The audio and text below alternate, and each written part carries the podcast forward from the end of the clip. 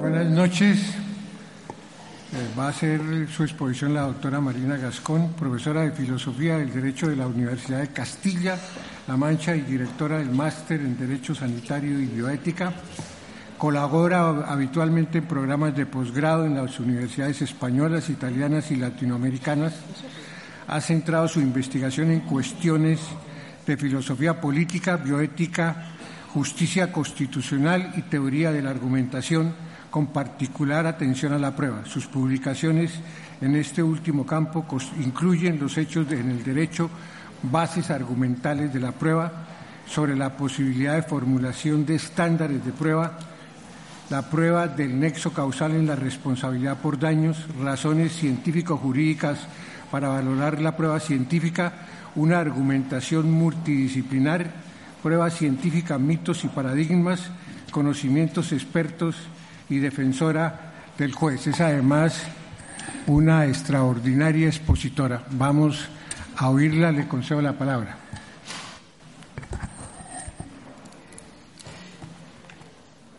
Muchísimas gracias, Jairo, por tu presentación. Eh, buenas tardes a todos. Quiero empezar yo también dando las gracias a Jordi Ferrer y a, en realidad, todos los organizadores de estas magníficas y excelentemente organizadas jornadas. Me siento muy honrada por haber sido invitada a compartir esta, estas charlas con un grupo tan significado y tan excelente de expertos sobre la prueba de, todo el mundo. Eh, también me ha gustado estar aquí porque es una ocasión para ver a muchos compañeros y amigos, sobre todo de Latinoamérica, a los que no veo con mucha frecuencia. Así que por todas esas razones, muchas gracias Jordi por la invitación. Tengo el dudoso honor también de tener que cerrar esta primera e intensísima jornada. Y digo dudoso honor porque sé positivamente que la mayoría de ustedes están ya pues realmente agotados de, tanta charla, bien eh, de calidad, por supuesto, pero eso también agota, eso no exime del agotamiento.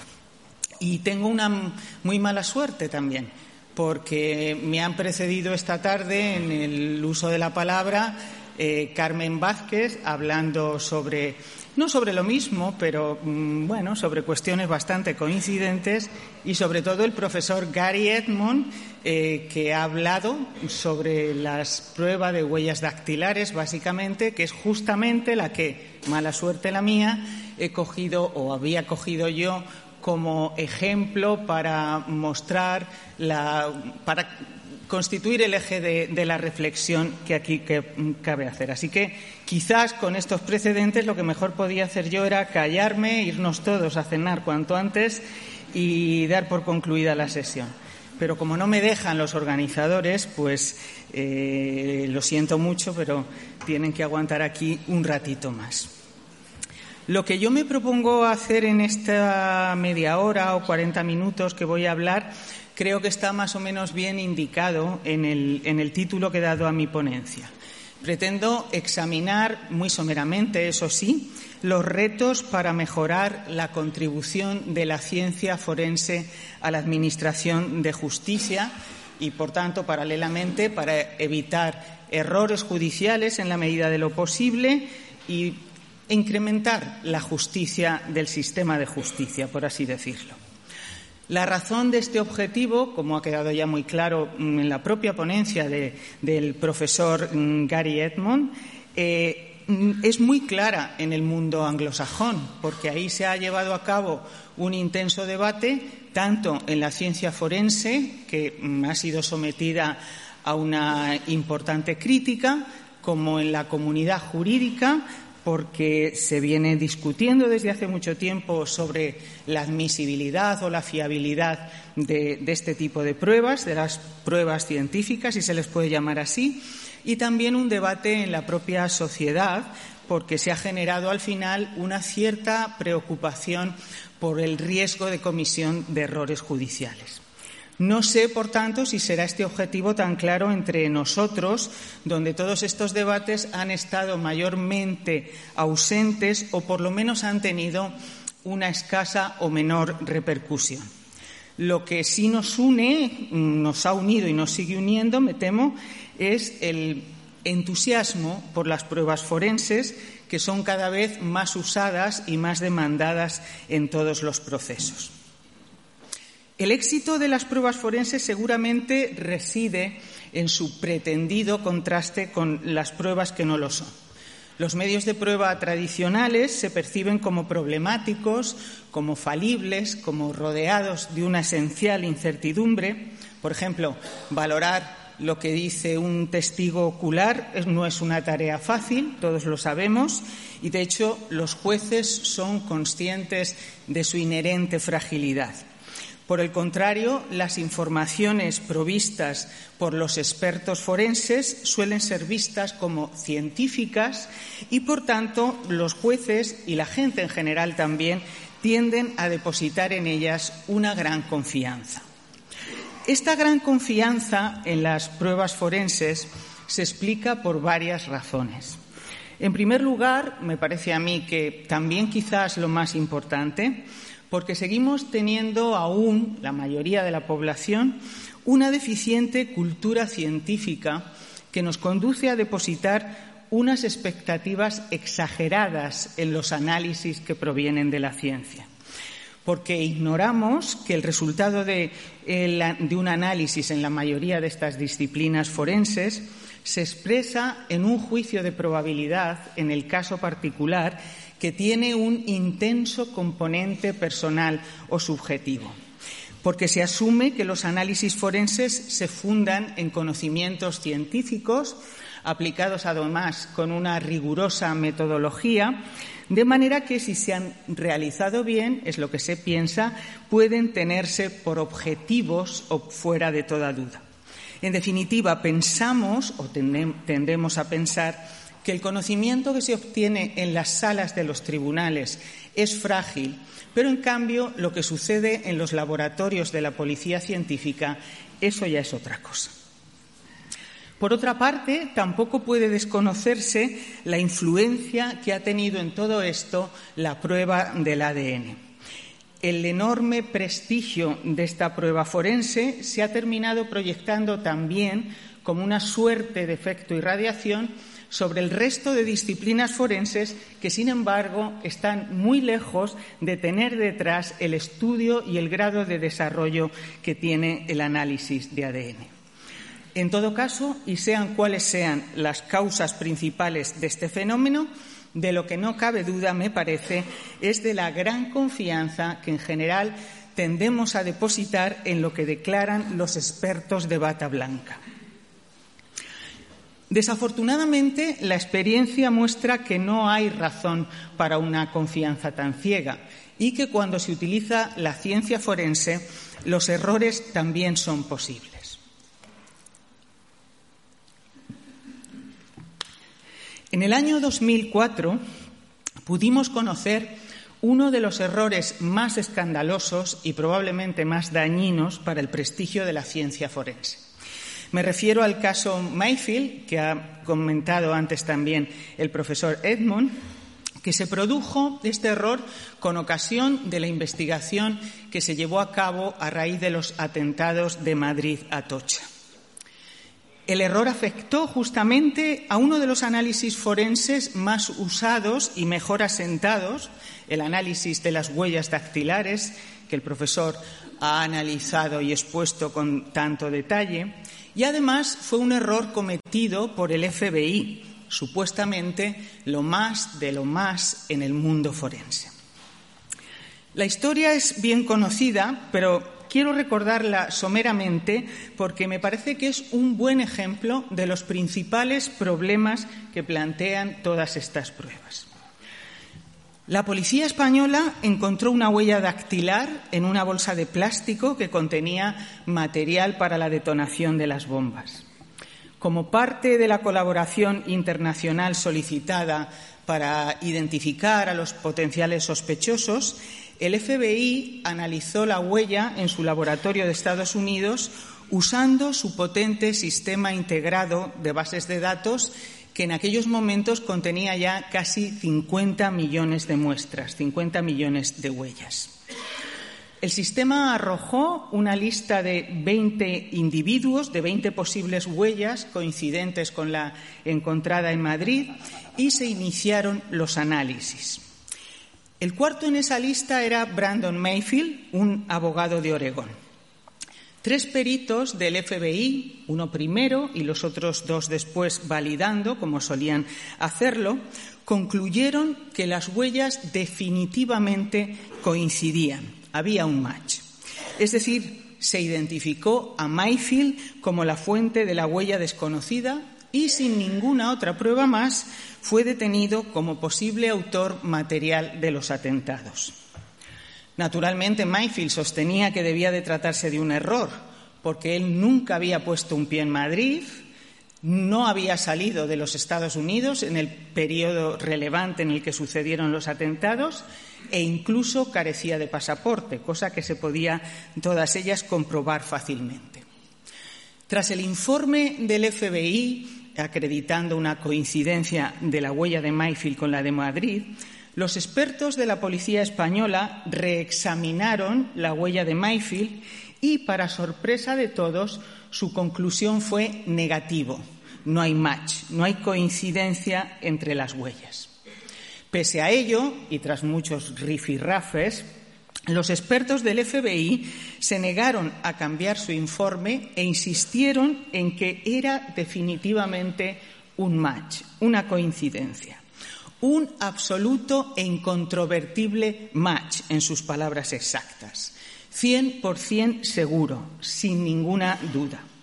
Incluso un perito independiente designado por un juez de garantías de Mayfield confirmó el match también. Unas semanas después, las autoridades españolas localizaron a otro sospechoso, un nacional argelino, que según ellos era la fuente de la huella. Al final, los expertos del FBI, tras examinar por sí mismos, porque no se fiaban, la huella del argelino, estuvieron también de acuerdo y Mayfield finalmente fue liberado. La pregunta es, ¿qué pasó aquí? ¿Cómo es posible que se cometiera este error tan garrafal?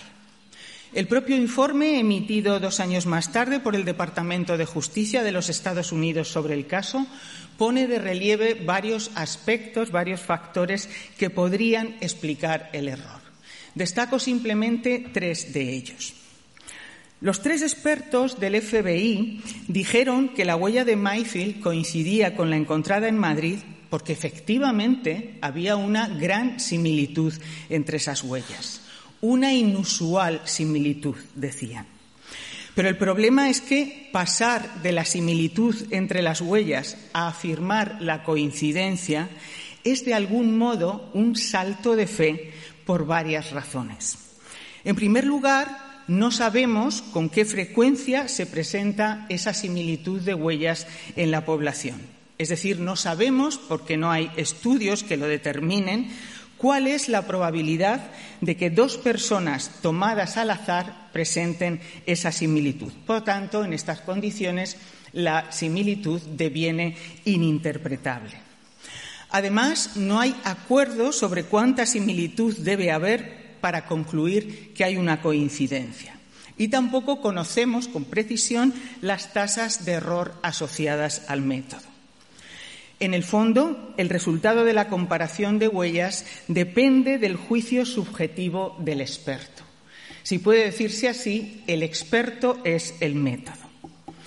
Por otra parte, llama mucho la atención que no existiendo datos contrastados que permitan conocer la fiabilidad y la precisión de la técnica, los peritos usasen expresiones tan contundentes y tan categóricas para afirmar la coincidencia entre las huellas. Que, había un 100% de certeza, como decían, sin ninguna duda, tasa de error cero. El problema es que se expresaron así porque es así como normalmente lo hacen. También es muy probable que en el error jugaran un papel importante los sesgos cognitivos. Cuando la policía española objetó el match, los expertos del FBI ya sabían varias cosas sobre Mayfield. Sabían, por ejemplo, que un tiempo antes se había convertido al Islam y sabían también que como abogado había defendido a un conocido terrorista en un pleito de familia. Por así decirlo, Mayfield era el perfecto sospechoso.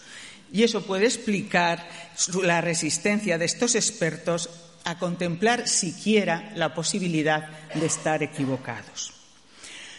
El error Mayfield es interesante porque pone de relieve que si en el análisis de las huellas dactilares pueden producirse fallos de bulto como el que se produjo aquí, entonces tenemos razones para sospechar que esos mismos fallos pueden producirse, y con mayor razón, en otras técnicas forenses bastante peor fundadas que el análisis de las huellas dactilares. De hecho, cuatro años más tarde del error Mayfield, esta sospecha vino confirmada por el informe que emitió la Academia de Ciencias norteamericana sobre el estado de las ciencias forenses. Me refiero al conocido y ya citado aquí varias veces también como informe NAS que se emitió en el 2009. El informe pone de relieve serias deficiencias en la mayoría de las disciplinas forenses identificativas. Para empezar, muchas de estas disciplinas están basadas fundamentalmente en la experiencia, pero sus métodos de análisis no han sido validados usando los criterios habituales de la ciencia, por lo que no se conoce su fiabilidad. Tampoco se conocen sus tasas de error, ni se ha estudiado seriamente al menos con qué frecuencia y por qué causas los expertos cometen los errores. En estas circunstancias, confiar que en los resultados de estos análisis, sobre todo cuando los expertos los afirman con la contundencia que ya hemos visto, es casi una cuestión de fe.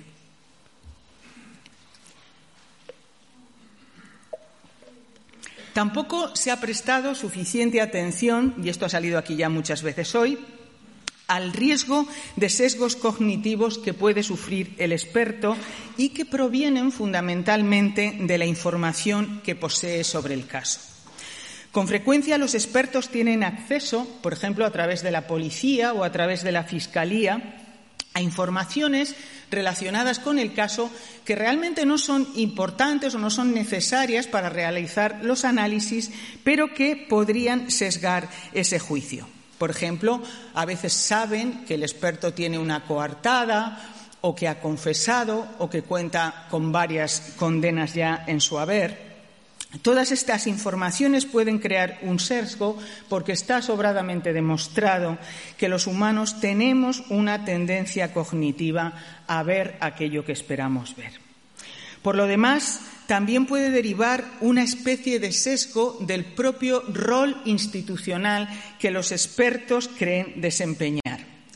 La mayoría de los laboratorios de criminalística están insertos en la, estructura del Estado, en la organización policial del Estado, y por tanto no es de extrañar que muchos expertos forenses se vean a sí mismos como policías con batas de laboratorio, que más que trabajar, digamos, de una manera independiente o imparcial, trabajan más bien guiados por los objetivos de la policía y de la fiscalía.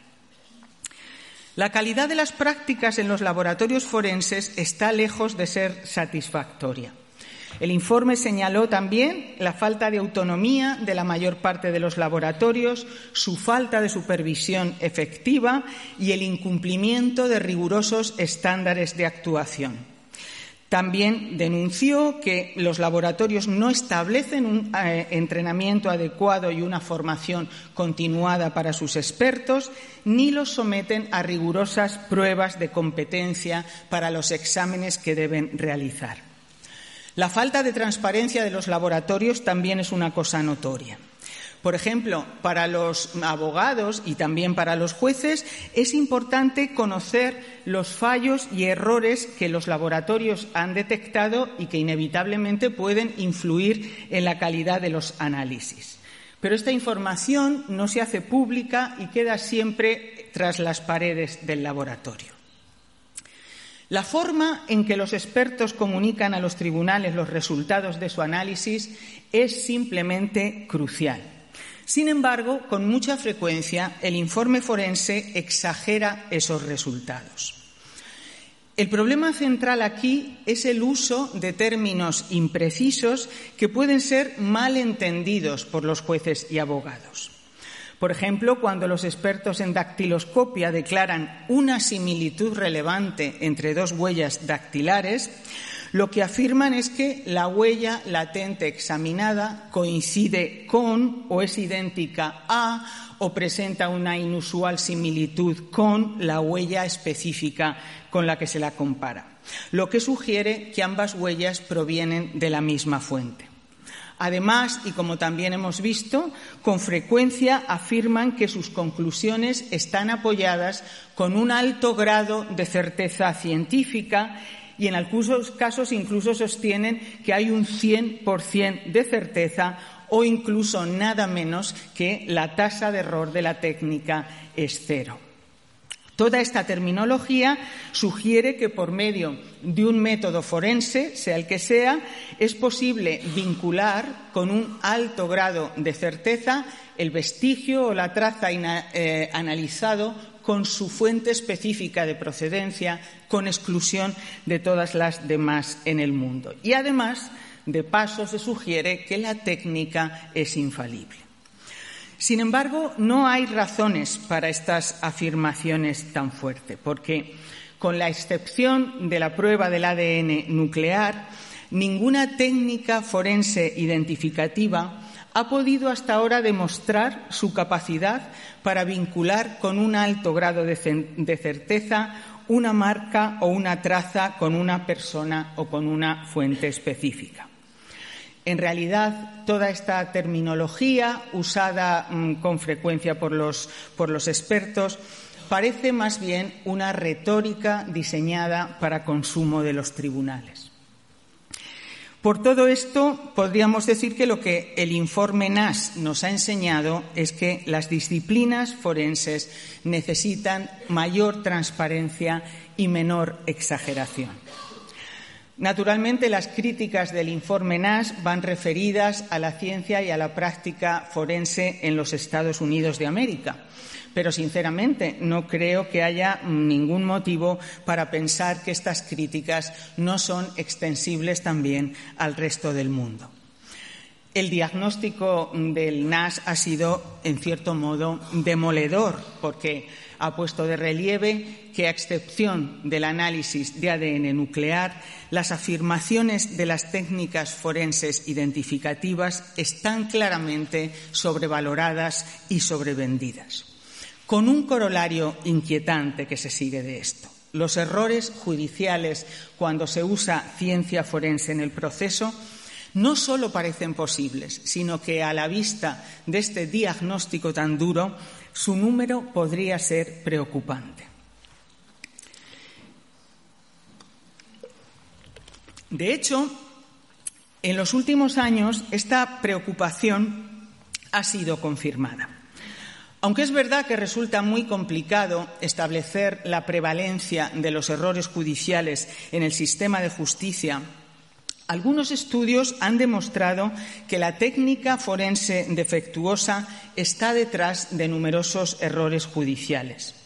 Por ejemplo, el proyecto Inocencia estima que el uso de ciencia forense mala o de algún modo defectuosa está presente en casi la mitad de las más de 350 exoneraciones que ellos han conseguido mediante, mediante pruebas de ADN.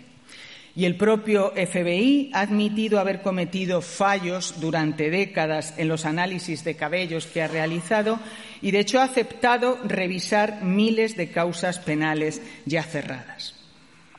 Lo que nos demuestran todas estas estadísticas es especialmente preocupante. El riesgo de errores judiciales cuando se utilizan datos forenses defectuosos o sobrevalorados es un riesgo real. Pero los errores judiciales son el paradigma de una sentencia injusta y, por tanto, podríamos decir que hay una obligación moral y política de actuar para evitar esos errores, de actuar en esa dirección. La necesidad de actuar para evitar errores se impone en los dos campos de actividad implicados en un análisis forense el de la disciplina forense, que realiza el análisis, y el de los tribunales que reciben sus resultados, el de la ciencia forense y el del derecho. Si tuviéramos que decir de una manera sintética lo que debe hacerse para mejorar la contribución de la ciencia forense a la Administración de Justicia, creo que podríamos expresarlo en dos simples palabras prevención y educación. Prevención para evitar que llegue a los tribunales mala ciencia forense. Y educación o formación para equipar a los jueces con las herramientas adecuadas para que puedan examinar con sentido el testimonio forense e incluso prescindir de él si fuese necesario. La prevención es el camino que tiene por delante la ciencia forense y la educación es el reto del derecho. La ciencia forense tiene una incuestionable dimensión moral. Los datos que nos proporciona tienen un efecto práctico en la vida de las personas. Las cuestiones epistémicas implicadas en las pruebas forenses tienen también, por ello, una dimensión ética. Por eso, una ciencia forense política y moralmente comprometida debe hacer todo lo posible para incrementar la calidad de las pruebas forenses que se presentan a los tribunales como un modo, como un medio de incrementar la justicia del sistema de justicia. De hecho, ese camino por delante que, según el informe NAS, tiene ante sí la ciencia forense es un cambio de paradigma que representa un auténtico reto ético. En los últimos años se ha avanzado ya mucho en el ámbito de las ciencias forenses. La base científica de algunas disciplinas forenses se está ensanchando poco a poco y otras disciplinas están cayendo en el descrédito justamente porque sus métodos carecen de la necesaria validación o, apoyo.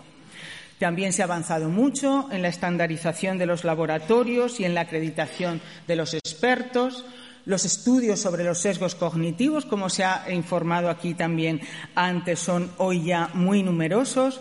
Y también se están produciendo muchos avances en lo que, en mi modesta opinión, tal vez sea la cuestión central, la retórica de las declaraciones de los expertos. Los expertos forenses están empezando, al menos en algunas disciplinas, a formular sus conclusiones de otro modo y están empezando a cambiar la, terminología usada en sus informes y en sus testimonios. Por ejemplo, a nivel europeo, en el año 2015, es decir, hace nada, se han adoptado, dentro de la red EMSI de laboratorios de criminalística europeos, se han adoptado ya unas pautas comunes para evaluar y para comunicar a los tribunales los resultados de los análisis forenses. Es verdad que queda muchísimo camino por andar y, de hecho, muchas de las preocupaciones manifestadas en el año 2009 por el informe NAS han sido reiteradas después por otros importantes informes. En todo caso, y a pesar de todas estas carencias, creo que es justo reconocer que hay un esfuerzo dentro de la comunidad forense por reforzar y reformar sus disciplinas. Y hoy puede decirse ya que está teniendo lugar, o incluso, como algunos afirman, que ha tenido ya lugar, un cambio de paradigma. Sin embargo, todo esto no basta. Queda aún un importante obstáculo para asegurar la confianza en nuestro sistema de justicia cuando se usa la prueba forense. Me refiero a los tribunales. Las transformaciones que están teniendo lugar en la comunidad forense no garantizarán la calidad de las decisiones judiciales si no se produce también un cambio en la cultura jurídica. También los jueces, y no solo los expertos, deben jugar un papel decisivo para asegurar la calidad de estas pruebas. De hecho, este es el significado genuino de la sentencia Dauber en Estados Unidos. Más allá de los famosos factores Dauber, la sentencia es una exhortación a los jueces para que examinen críticamente la fiabilidad y la precisión del testimonio experto. El reto al que se enfrentan los jueces para manejar los problemas planteados por las pruebas forenses puede ser examinado a la luz de la oposición conceptual entre deferencia y educación, tal y como ha sido planteada por el profesor Ronald Allen aquí presente. Yo considero que este enfoque es particularmente interesante por tres razones.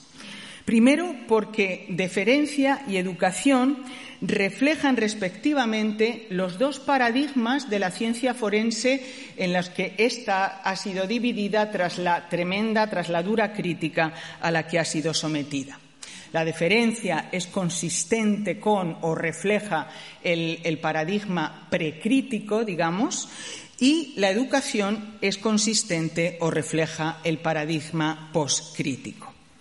En segundo lugar, porque este enfoque, deferencia, educación, es aplicable a todos los testimonios expertos y no solamente a la ciencia forense. Por tanto, permitiría dar cuenta de una variedad más amplia de pruebas.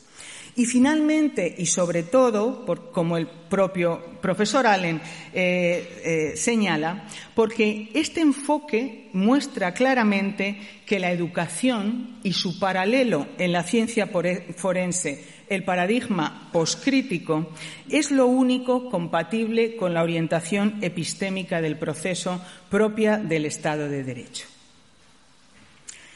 Los tribunales suelen tener una actitud bastante deferente hacia el testimonio forense. Los jueces aceptan lo que el experto declara sin mayor control sobre su fiabilidad. Para ser exactos, los jueces realizan un control, pero el control que realizan, como ha quedado también aquí de manifiesto hoy, es más bien superficial o formal y consiste en verificar pues, que los expertos tienen las cualificaciones formales necesarias o que tienen el entrenamiento y la experiencia suficiente. A veces también hacen alusión al tiempo en el que, que lleva siendo aplicada una determinada técnica o y sobre todo al hecho de que otros tribunales han usado también y han considerado válida esa técnica. Pero no van mucho más allá. Esta actitud acrítica hacia el testimonio experto resulta, en cierto modo, comprensible, porque la deferencia es una actitud generalizada ante cualquier tipo de experticia. Así que, si además la experticia se presenta como científica, como sucede con las pruebas forenses, pues entonces la tendencia a la deferencia resulta mucho más acusada. Pero creo que hay probablemente otra razón que explica la deferencia de los tribunales. Lo que los jueces esperan de los expertos son resultados claros y eficaces. Esperan que el experto, con su conocimiento, les digan lo que ellos necesitan saber para adoptar su decisión. Por ejemplo, ellos quieren saber si la huella latente encontrada en la escena del crimen pertenece o no pertenece al sospechoso. De manera que cuando el experto declara que hay un match y además añade que ese match está avalado por su método con un alto grado de certeza, entonces los tribunales son proclives a aceptar que el experto ha logrado identificar la huella y aceptarlo sin mayor control. Sin embargo, no hay razones para tanta confianza. La actitud diferencial, como ha quedado ya claro, supongo, no es compatible con la profunda crítica a la que ha sido sometida la ciencia forense, sobre todo en la última década, que es una crítica que más bien empuja a los jueces a examinar las múltiples cuestiones que pueden no haber andado bien en el análisis. Por eso la comunidad jurídica tiene que hacer lo que ya ha empezado a hacer la comunidad forense, despertar y empezar a asumir sus responsabilidades en el uso de la ciencia forense en los tribunales. Lo que significa que antes de adoptar su decisión tienen que controlar lo que el experto declara y no aceptarlo sin más. En definitiva, se necesita un auténtico cambio de cultura jurídica. Los tribunales deben abandonar esa actitud deferencial que siguen manifestando. En primer lugar, deben abandonar la deferencia por razones institucionales. La deferencia no es compatible con un sistema de prueba que atribuye a los jueces independientes e imparciales la tarea de fijar ellos mismos los hechos del caso y, por tanto, la de valorar todas las pruebas disponibles, incluidas las pruebas forenses.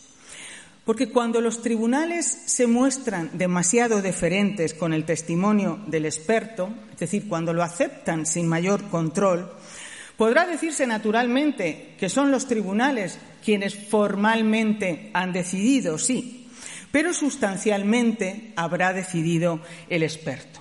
En definitiva, con la deferencia se habrá instaurado, por así decirlo, un nuevo sistema de prueba fundado en la autoridad de los expertos.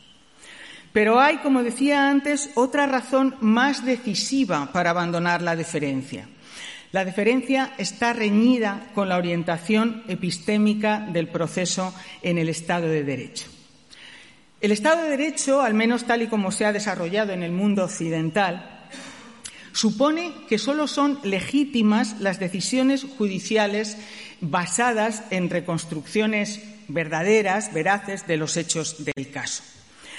Pero la deferencia implica que cuando los, que los jueces aceptan el testimonio forense sin examinarlo ni escrutarlo y, por tanto, sin entender realmente por qué deciden aquello que están decidiendo. Lo que puede llevarles a aceptar la entrada en el proceso o aceptar como válida ciencia deficiente o defectuosa o ciencia basura, como muchas veces se dice, en definitiva, datos con poco o nulo fundamento científico que pueden conducir a errores judiciales. Por consiguiente, por razones epistémicas, pero también por razones políticas o morales, hay que superar la deferencia. Por mucho que avance la ciencia forense y se reformen sus disciplinas, si los tribunales siguen aceptando el testimonio de los expertos sin entenderlo y sin controlarlo, si aceptan sin más ni más sus a veces exageradas e injustificadas afirmaciones, la velocidad de las decisiones judiciales no estará asegurada. Ahora bien, hay un obstáculo para superar la deferencia. Los jueces, como la mayoría de nosotros, carecen normalmente del conocimiento y de las destrezas necesarias para evaluar con fundamento el testimonio de los expertos. Están entrenados en hacer análisis legales, esto sí, pero no en hacer análisis forenses o científicos.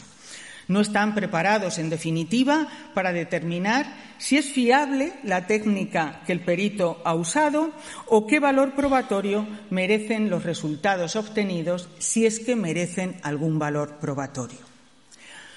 Particularmente la falta de comprensión estadística puede plantear serios problemas. La estadística juega un papel fundamental en la interpretación de los, mm, datos que resultan de los análisis forenses.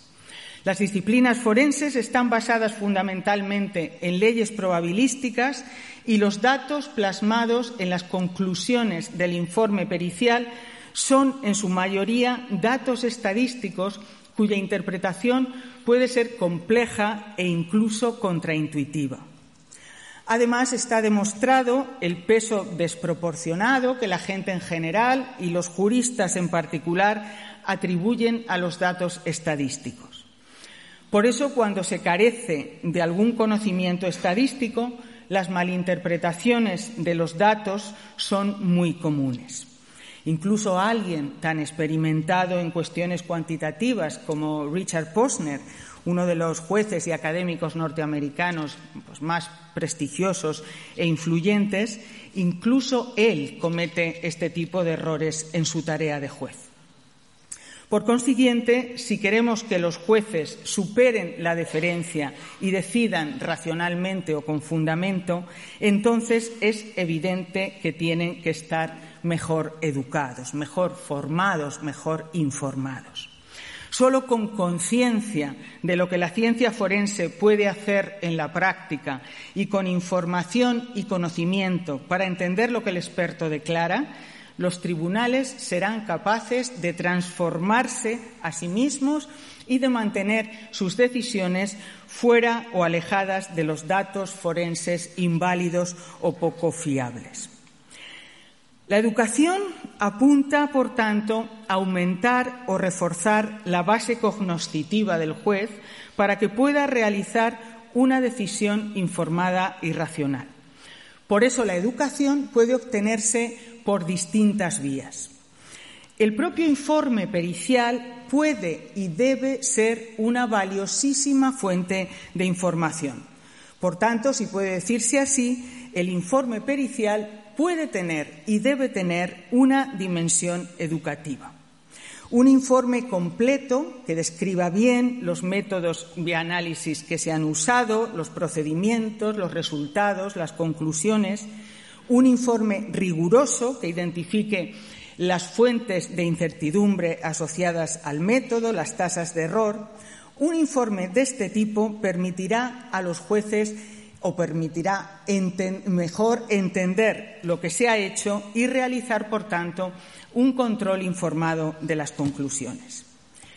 Pero el informe, que es crucial, puede no ser suficiente y por eso cabe pensar también en otras vías de educación. Por ejemplo, como han sugerido ya algunos, por lo menos para Europa, en la posibilidad de establecer alguna instancia independiente que pueda ayudar a los jueces a decidir en los casos difíciles o complicados o que actúe como principal consultor de las autoridades eh, políticas y judiciales en relación con la fiabilidad de una técnica. Y, por supuesto, hay que pensar también en la propia formación de los jueces, a través, por ejemplo, de programas formativos organizados por el propio Poder Judicial, como sucede en España. En España, el Consejo del Poder Judicial organiza habitualmente cursos de formación de los jueces que van siempre orientados, hará falta también, a las cuestiones jurídicas, a las cuestiones normativas, podría ser una ocasión también para incidir en todas estas cuestiones.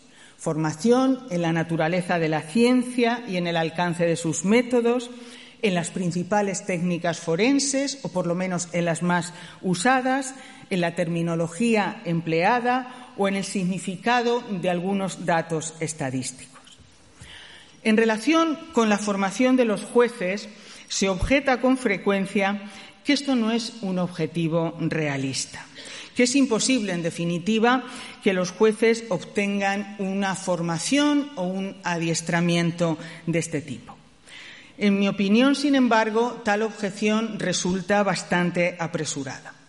La finalidad de la formación no es, porque no puede ser, sencillamente, convertir a los jueces en matemáticos o en expertos científicos. La finalidad de la formación es simplemente ayudar a los jueces a entender el tipo de análisis que se ha realizado y a controlar en consecuencia si todo ha funcionado bien. Este objetivo es, en cierto modo, modesto y no se ve por qué habría que infravalorar la capacidad de los jueces para alcanzarlo. Naturalmente, la educación no es la panacea para asegurar una decisión judicial de calidad, Tampoco, porque, entre otras cosas, la educación va a ser siempre imperfecta y es muy difícil mantener a los jueces permanentemente educados o informados porque hay demasiados campos de experticia y su número crece sin parar. No es la panacea.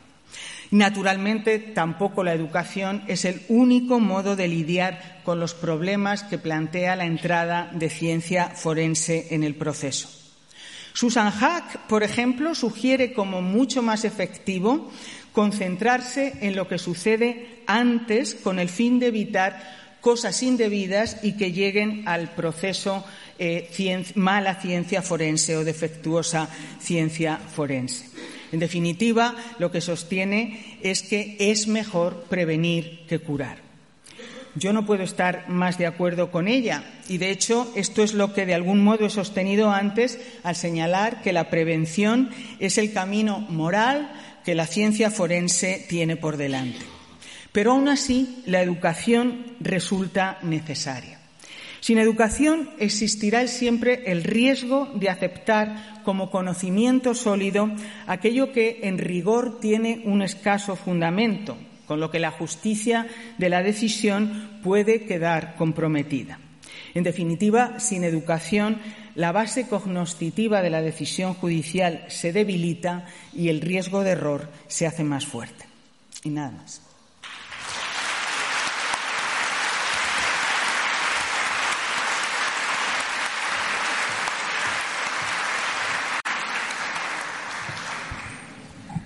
Muy bien, los que deseen preguntar, por favor, levantan la mano.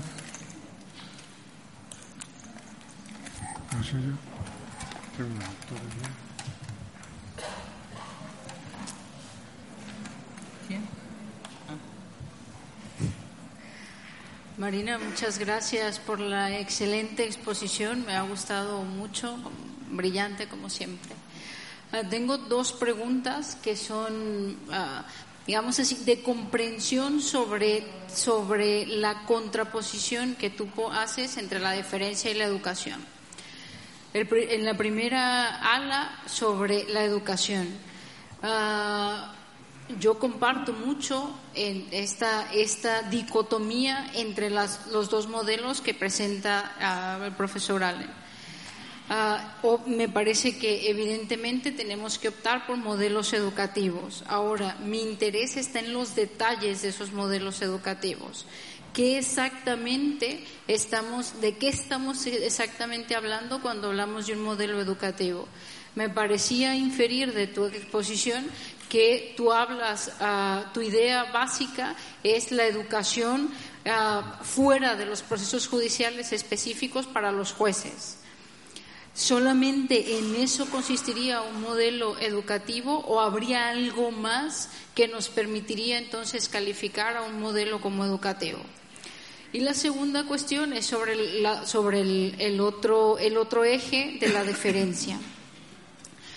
Ah, ¿Te parece que en algún sentido, en algún punto, estamos moviendo la deferencia hacia los peritos particulares, a la deferencia hacia las comunidades de expertos y la información empírica que ellos presentan respecto a la calidad o la fiabilidad de sus métodos y sus técnicas? Esas serían las dos preguntas. Muchas gracias. Bueno, muchas gracias, Carmen, por, tu, por tus preguntas. Eh, la primera que planteas es la educación mm, que te daba la sensación de que he, puesto todo el acento en los, digamos, procesos formativos fuera del proceso. Educación obtenida fuera del proceso. Bueno, eh, insistiré quizás mm, una vez más. Mm, yo considero que con el profesor Allen, creo que este es, vamos, comparto completamente con él, en que la clave del manejo de la ciencia forense en el proceso, si queremos recuperar para los jueces realmente su papel como decisores, es que puedan entender aquello que el experto declara, ¿no? Y es cierto que, a diferencia de lo que sucede con otros tipos de experticia, pues esta experticia, estos conocimientos son particularmente complejos. Educación no es simplemente ir a la escuela, si se me permite la expresión, sino tener información suficiente para entender todas estas cosas. Por tanto, no solo fuera del proceso, sino también dentro del proceso. Quizá no he resaltado lo suficiente, pero para mí mm, una clave básica de un, por así llamarlo, modelo educativo es el informe de los peritos. El informe tiene que ser un informe lo suficientemente completo y lo suficientemente riguroso como para que los jueces conozcan perfectamente todas las cuestiones que, se han realizado en el análisis y que pueden haber andado bien o mal, sobre todo las que pueden andar mal o las que pueden eh, poner o, señalar una, fuente de incertidumbre. Por eso los jueces deberían exigir a los expertos informes mm, educativos, en este sentido de la palabra, no deberían em, conformarse con informes eh, que meramente mm, apunten a las conclusiones y que además eh, las formulen de una manera lineal y casi siempre exagerada. Deberían exigir que en sus testimonios mm, este tipo de información y esto forma parte, por así decirlo, de la trama del proceso. También hay más cuestiones, no se me escapa, que se pueden hacer en un proceso y que lo haría más educativo o menos educativo, o más o menos diferencial las cuestiones que tienen que ver con, el examen cruzado de los, expertos, el hecho, por ejemplo, de que los propios expertos puedan acudir a las, puedan estar presentes en el juicio para que se les pidan aclaraciones o precisiones sobre lo que se ha hecho. Digo esto porque, aunque quizá no suceda en todos los sistemas jurídicos, pues hay propuestas muchas veces eh, por parte de la dogmática y por parte también de algunos, en fin, de algunos conocidos mm, jueces y fiscales propuestas en el sentido de que mm, no sea necesario no, obligar a los peritos a acudir a, las salas de los tribunales porque en el fondo esto es hacerles perder el tiempo que entre simplemente el informe como un documento esto no es bueno desde el punto de vista educativo porque el informe por muy completo y riguroso que sea siempre puede ser difícil de entender y habrá cuestiones que deban ser que deban ser también examinadas. Mm, y, más, eh, cuestiones que, pueden estructurar el propio proceso mm, de, manera que se acentúe la información que reciban los jueces para poder decidir con fundamento. Sobre la deferencia, eh, no sé si te he entendido bien lo que preguntabas. No sé si he entendido que eh, ser, si preguntabas que ser deferente en realidad, ser deferente con el experto, al final consiste en ser deferente con las pues no te he entendido bien, Carmen. Con todo eso de los estudios empíricos ah, que, exigimos a las, a las comunidades expertas o el tipo de información que les exigimos que hagan para demostrar la fiabilidad de sus métodos. Si no estamos moviendo la deferencia de los peritos particulares al, al trabajo que puedan realizar las comunidades expertas. No estoy diciendo que esto necesariamente sea negativo, tal vez es lo máximo a lo que podemos aspirar, pero sí, tal vez es lo máximo a lo que podemos aspirar y hay deferencia hacia las comunidades expertas, entonces la dicotomía deferencia-educación no sé si es tan dicotómica. Ya, te entiendo. Lo que pasa es que no es lo mismo, me parece a mí, ser deferente con lo que un experto declara, que consiste en Casi ni lo miro, lo acepto, no lo entiendo, lo acepto, no lo escruto, lo acepto, que ser deferente, en el caso que tú, de la manera que tú dices, con una comunidad de expertos, porque ser deferente con una comunidad de expertos es confiar, por ejemplo, en la fiabilidad o en la precisión de una, de una técnica de análisis determinada, según dice la comunidad de expertos. Claro, si no tenemos ese tipo de deferencia, si es que existiesen ese tipo de análisis que acreditan la fiabilidad de la técnica, si es que existiesen. Si existen, si no tenemos ese tipo de deferencia, bueno, mm, eso no es deferencia, eso ya es educación, me parece a mí. Si existen. Otra cosa es que no existan, ¿no? Jordi Ferrer, por favor.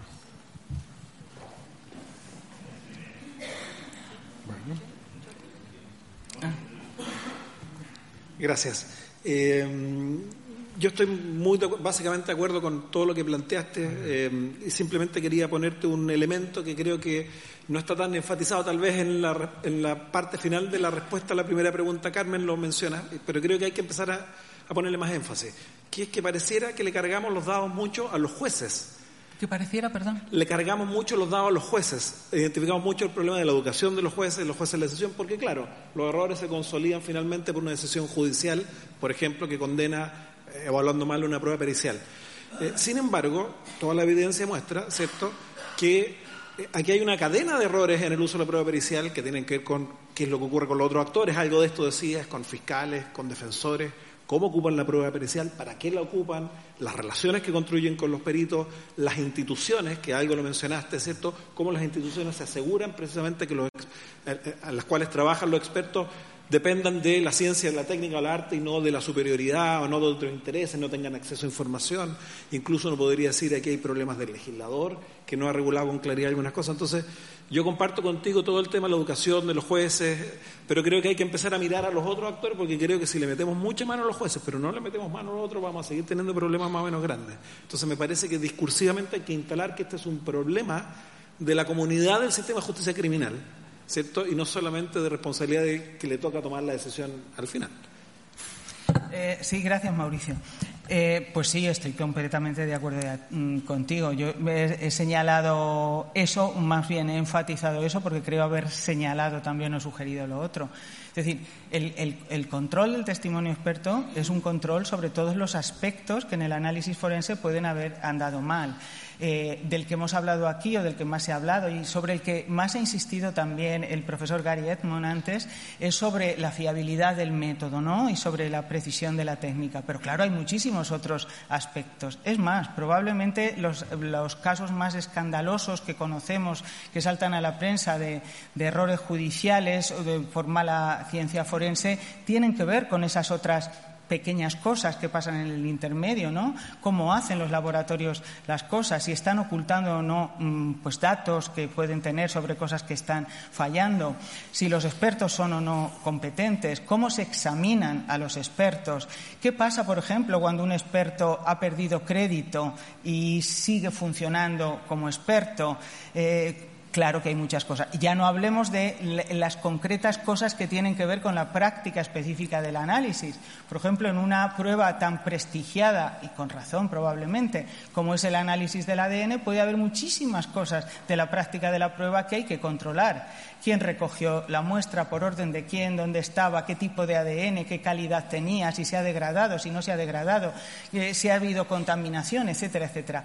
Eh, lo doy por hecho, que eso es algo que se tiene que controlar. Pero para eso también hace falta una cierta educación, porque yo no, en lo particular, a lo mejor esto es muy pedante, pero no creo que sea cierto que en, todas las técnicas forenses que normalmente se usan o en las que se usan mucho en los tribunales, los jueces entiendan bien todo, lo que hay en la trastienda. Es posible que en el ADN sí, porque ha habido más educación sobre todo eso, en muchos aspectos, pero en otras pruebas? Pues no. Antes el profesor Edmond nos hacía un análisis muy riguroso, un poco de la historia de, las huellas dactilares. Mm, yo no sé vosotros, pero yo cuando hablo con algunos de los mm, colegas que tengo que trabajan en los tribunales e incluso con algún experto forense, la confianza que siguen depositando en ese tipo de cosas, pues no casa con mm, todas estas, con todas estas críticas, ¿no? Entonces, ¿se tiene, no, tenemos razones para confiar?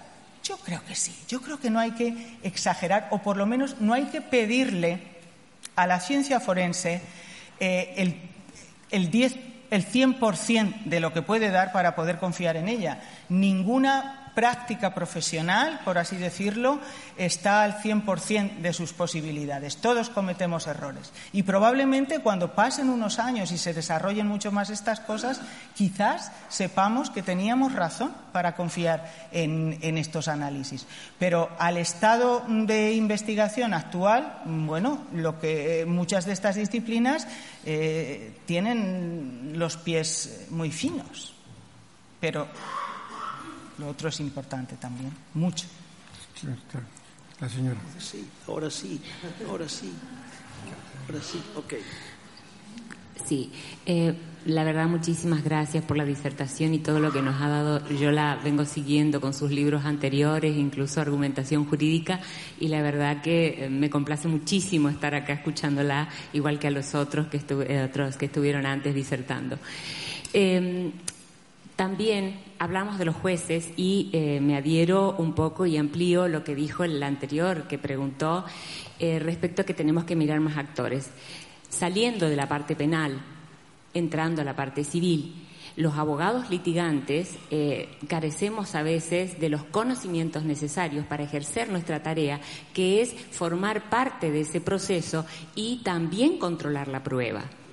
Por lo tanto, la educación eh, tiene que ser amplificada a todos, el conocer todas estas cosas, estas, em, eh, situaciones que plantea la prueba eh, aun cuando en el proceso civil quizás no tengamos todas las pruebas que están diciendo una dactilográfica, no, en realidad no, no, tenemos ese tipo de pruebas, pero sí tenemos pruebas científicas que se plantean y nosotros carecemos de los conocimientos. Por lo tanto, lo que yo quería era decirle que en realidad la, educación es general, todas las partes del proceso, los que estamos haciendo, ayudando a la justicia o a que se llegue a un resultado justo, eh, necesitamos conocer de todas estas cosas. Y la pregunta es respecto a estas pruebas, em, esta fiabilidad realmente, usted lo dijo recién, eh, no es que tengamos que dudar de todo, pero el, estar este conjunto de gente que participa de la justicia tiene que coadyuvar a que sepamos más.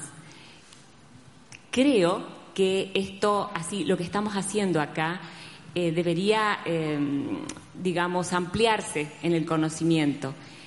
¿Usted cree que em, los expertos, los jueces y los abogados no deberíamos participar en conjunto en el ampliar el conocimiento sobre estas cuestiones para que la justicia sea más justa, pero a todos los sectores, digamos. Lo privado es lo que yo quiero ampliar. Sí, pues muchas gracias también por, por su pregunta y sus amables palabras. Yo estoy de acuerdo con usted. No, tampoco he insistido en ello, pero por supuesto, la formación no puede ser solamente para el juez. Para el juez es imprescindible porque al final es él quien decide o quien debe decidir, ¿no? Pero también los abogados. Los abogados tienen que conocer también si, una, si un análisis usado es débil por alguna razón o si ha habido cuestiones que, que nos deben llevar a sospechar de su, de su calidad, ¿no? Tienen que saber también cuál es el grado de, no ya solo de fiabilidad, sino el valor probatorio que dependiendo de la fiabilidad y la precisión de una técnica eh, le podemos terminar atribuyendo a unas conclusiones. Eh, los abogados tienen que saber también qué cosas puede y, que no, y no puede decir o no se le debería dejar decir a determinados, a determinados expertos. Por ejemplo, esto de declarar, como se hace muchísimas veces también aquí, mi técnica tiene o nuestra técnica tiene una tasa de error cero, esto no se debería permitir. Esto no se debería permitir porque mm, ¿qué fundamento tiene eso de la tasa de error cero, cuando en muchos casos ni siquiera se han calculado las tasas de error. Es decir, la educación tiene que ser conjunta y probablemente yo estoy de acuerdo con usted en que una especie de, mm, de relación a varias bandas entre todos los actores que participan en la provisión de datos forenses al, proceso eh, deberían reflexionar conjuntamente y quizás eso mm, fuese muy positivo. Insisto en que, claro, no se necesita saber mucho. Yo no necesito, creo, que nadie sepa eh, cómo se realiza exactamente un análisis de huellas dactilares o no necesita uno ser un experto, pero sí, como mínimo, ser consciente de que a día de hoy, quizás mañana la cosa puede cambiar. Yo estoy segura de que muchas o puede ser, ojalá, que muchas de estas técnicas eh, vengan bien mm, confirmadas, ¿no? bien validadas, pero a día de hoy tienen que saber que, mm, bueno, que tienen los pies de, palo, ¿no? Eh, y, por tanto, ¿eso quiere decir que hay que quitarles todo valor? Yo no lo creo.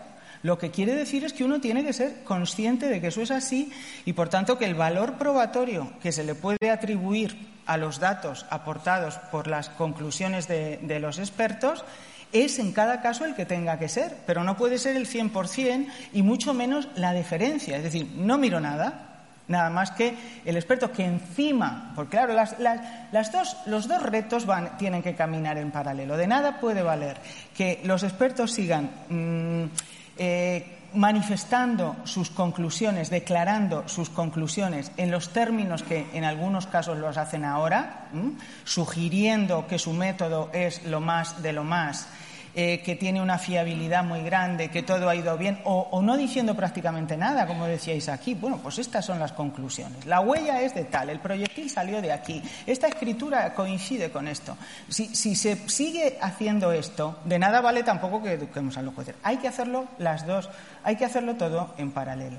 Y sí, la educación es de la comunidad jurídica, que quizá debería empezar en las propias facultades de Derecho. Profesor Jordi. Gracias. Eh, Marina, me gustó mucho tu ponencia y, mi, intervención, más que una pregunta, es una reflexión y más que sobre lo que has dicho, es algo sobre lo que no has dicho o sobre lo que has dicho menos. Eh, que creo que en realidad en estos temas no, solo se dice menos en tu ponencia, sino en general eh, en, los trabajos que abordan este, este, esta problemática. Y es la necesidad de trabajar eh, y financiar, lo que quiere decir una acción de política pública para, eh, para promover la realización de ciencia forense básica. ¿En qué estoy pensando? Muchas veces se cree que pasamos directamente de la ciencia, de la ciencia normal, digámoslo así, si se me admite el calificativo, a la ciencia forense aplicada, es decir, esto que realiza el perito forense para un determinado caso concreto. Pero resulta que en medio falta algo, falta algo que nadie hace. Y no se hace en los grupos científicos, en las universidades o en, los, o en, los, institutos de investigación y no se hace tampoco en el peritaje individual porque no se puede hacer, porque no está, porque no está accesible. Pero que, en cambio, para mejorar el peritaje individual es absolutamente necesario. Es decir, si necesitamos identificar la pintura de los coches que han intervenido en, un determinado, eh, accidente de tráfico para, a través de la pintura, identificar el modelo del coche que chocó con, el, otro accidentado, necesitamos información acerca de la composición de la pintura de todos los modelos, de todas las marcas. Eso no lo va a hacer el perito experto de ese concreto caso, no puede hacerlo. Pero ¿quién lo hace? No se hace, obviamente, en, los grupos de investigación, en las universidades o en los centros de investigación. Necesitamos ciencia forense básica que realice ese tipo, de, investigación que después debe estar disponible para el, perito, para el perito individual. Si esa ciencia forense básica además es sólida, mejora los peritajes individuales. Con lo cual, si queremos producir esto, no solo hay que formar mejor a los abogados, a los jueces, etcétera, no solo hay que controlar mejor cómo seleccionamos a los peritos individuales, hay que también invertir en ciencia forense básica. Intuyo que estarás de acuerdo, pero es una invitación a que te expreses sobre ello. Pues sí, muchas gracias, Jordi.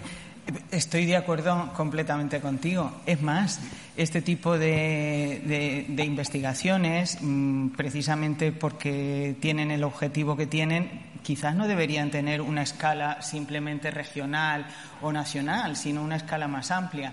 El grupo EMSI, por ejemplo, de Laboratorios Europeos de Criminalística, mm, mm, apunta también un poco en esa dirección, en la posibilidad de, financiar a nivel europeo eh, pues este tipo de, estudios y otros que. Porque, por ejemplo, EMSI pone mucho. Mm, llama mucho la atención y yo estoy de acuerdo en esa visión en que eh, si tenemos en cuenta que el problema fundamental no es solo la mm, consolidación o la fundamentación científica de las, de las, distintas disciplinas forenses, sino sobre todo también y su, su traspaso, su comunicación a los tribunales, Una de las cuestiones que también hay que hacer, y no solamente a escala regional o nacional, sino también cuanto más global mejor, es establecer unos estándares mm, bastante compartidos sobre el modo de evaluar los, los datos forenses y sobre el modo de comunicarlos a los expertos.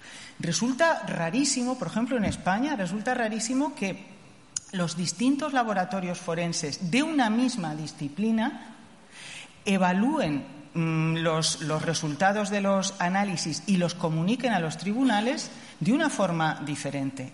Y más raro aún resulta que dentro de un mismo laboratorio distintos expertos hagan esto también de distinta manera. Esto no puede ser. Esto no puede ser. Entonces, sí, claro que hace falta financiación y cuanto, cuanto más mm, global sea la escala de, este tipo de, de determinaciones, pues tanto mejor. Sobre todo si tenemos en cuenta que hay una, hay una colaboración también cada vez más amplia en este tipo de investigaciones. Por ejemplo, el, caso que he cogido antes como ejemplo para analizar los errores judiciales pone bien a las claras eso, ¿no?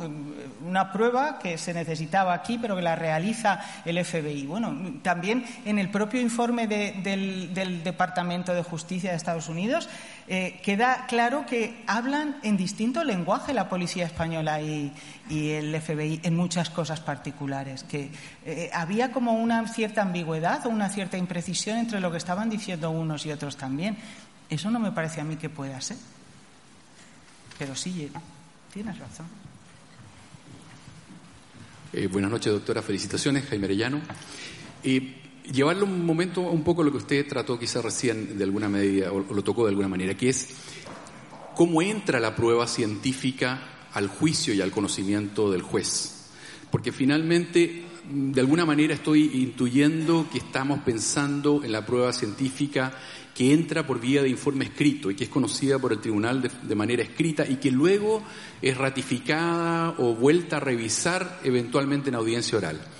Y francamente yo creo que parte de las dificultades que tenemos radica ahí. Me preocupa que en muchos países latinoamericanos la prueba entra por esa vía y por lo tanto el conocimiento del tribunal no se produce al unísono con eh, la posibilidad de control eh, de la parte que es afectada por esa prueba. En el fondo digo, y no es que esto haya sido la solución, porque el sistema anglosajón ha tenido todos los problemas que ha tenido con la prueba pericial, pero pareciera que si la prueba científica se produce en el juicio, delante del tribunal, por el perito, en el directo, y es puesta en control por el, por el, por el cross o por el examen, el contraexamen, evidentemente se produce el efecto educacional en el proceso que usted planteaba en ese momento. Dicho de otra manera, tengo que poder explicarle al tribunal, tengo que poder lograr que el tribunal entienda la base de mi información y luego mis conclusiones en el caso específico para realmente pasar el test de credibilidad, entre otras cosas. O como habría dicho un profesor guía de mi examen, de mi, de mi, licenciatura, usted tiene que explicarme qué es la ciencia informática para yo después pronunciarme sobre su tesis sobre delito informático y computacional. Cuestión que me parecía injusta en su momento, pero después entendí. Ese juzgador necesitaba que yo, primero que nada, educara sobre la ciencia básica, y sobre mi lógica para después pronunciarse sobre el caso concreto que yo le planteaba. Quisiera que desarrollara sobre eso porque me parece que en América Latina, en muchos países, la prueba científica entra por vía de informe escrito, por lo tanto no hay un control ni hay una formación, insisto, en, en la cabeza del juzgador al unísono con el control. ¿Qué decir cuando introducimos jurado? Porque ahí sí que tenemos un problema peor de un juez que conoce el informe eventualmente, previamente, y que está por otro lado revisando lo que ocurre en el juicio mismo en que un jurado tiene que tomar decisión. Sí, muchas gracias. Eh, yo, estoy de acuerdo con usted con lo que sugiere. creo que antes, no sé si he llegado a decir algo de esto. No basta con el informe pericial, debería eh, existir siempre la posibilidad de interrogar al, perito sobre, sobre, el informe que ha presentado, ¿no? Porque por muy bien que esté hecho, por muy claro que esté, por muy educados, informados que estén los jueces, el informe puede ser inevitablemente muy complejo y necesitado de, aclaraciones. Y me parece importante lo que dice, porque ah, es que no recuerdo si antes lo he llegado a decir, pero hay propuestas, mm, por lo menos aquí en España las hay, propuestas en el sentido de decir, no, no, basta con el informe, que el informe eh, entre solito como un documento y que los peritos se queden en su casa, porque es un aburrimiento tenerlos allí toda la mañana, porque los tienen toda la mañana y luego muchas veces no los llaman, y bueno, los peritos contentos y otros también, pero eso no puede ser. No puede ser. puede haber un informe pericial, pero el perito tendrá que ir a explicar su informe y a que se le hagan las preguntas pertinentes o se le pidan las, las aclaraciones pertinentes, ¿no? La niña de atrás.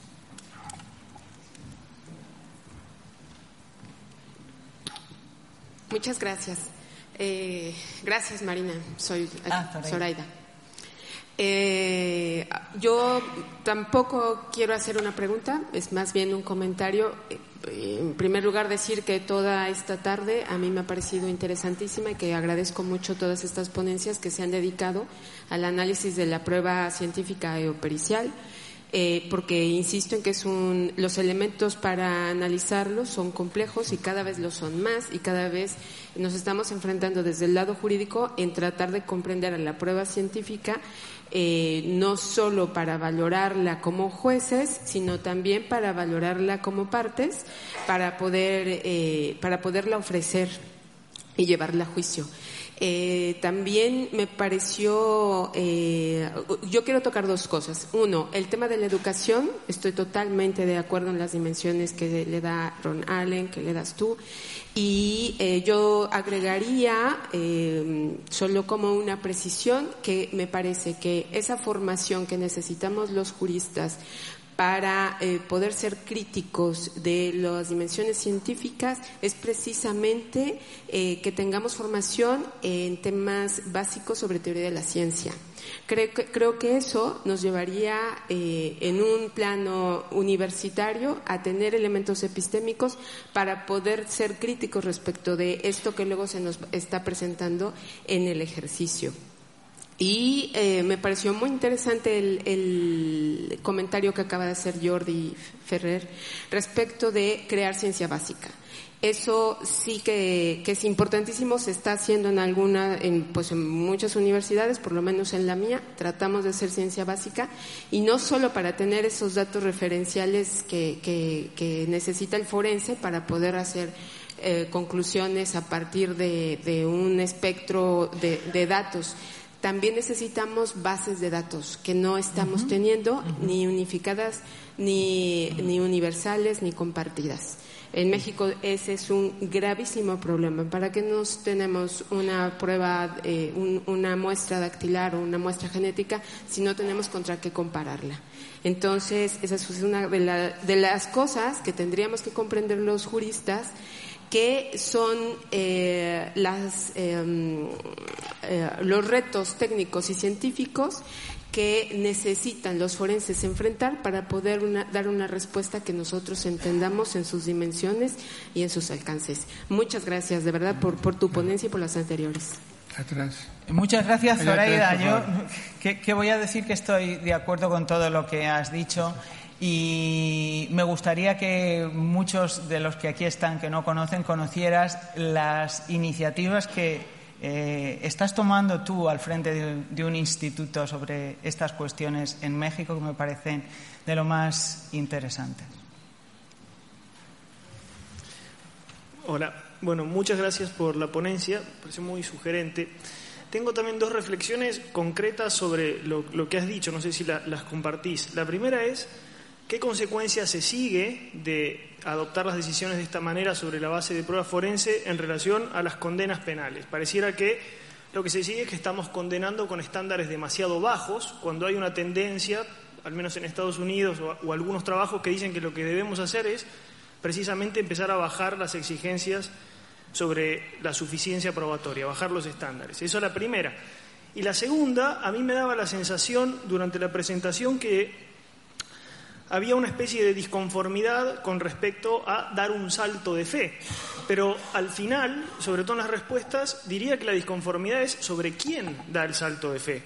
No deferirlo a los expertos, sino que el juez decida cuándo dar el salto de fe, sobre todo si no le vamos a exigir el 100% de lo que pueda dar, como, como habías dicho en alguna respuesta, a la ciencia o a los especialistas. Entonces, el problema es quién da ese salto de fe, pero ese salto de fe es inevitable.